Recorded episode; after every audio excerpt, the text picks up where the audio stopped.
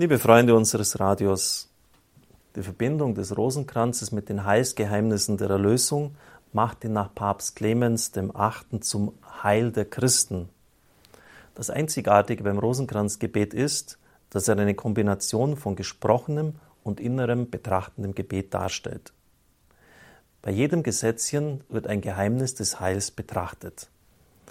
Und das beginnt bei den großen Mysterien des christlichen Glaubens der Menschwerdung bis hin zu Pfingsten und darüber hinaus zur Krönung der Mutter Gottes im Himmel. So wird der Rosenkranz zum Evangelium in Kurzform und ihn zu beten ist nichts anderes als mit Maria das Antlitz Christi zu betrachten. So Johannes Paul II. in seinem Schreiben Rosarium Virginis Mariae. Die Christozentrik jedes Gebetes betont auch Teresa von Avila, deren Gedenktag die Kirche morgen feiert. Ich sage gar nicht, dass ihr viele Gebete, lange meditieren und hochtrabende Betrachtungen über Jesus anstellen sollt.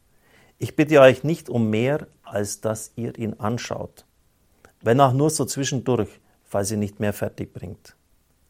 Ach Jesus, am liebsten ist es dir ja sowieso, dass wir uns mit dir zusammen den Menschen zuwenden, die uns brauchen. Das ist der größte Dienst, den man dir erweisen kann. Ich wünsche Ihnen, dass Sie immer tiefer in dieses betrachtende Gebet hineinkommen. Alles gut.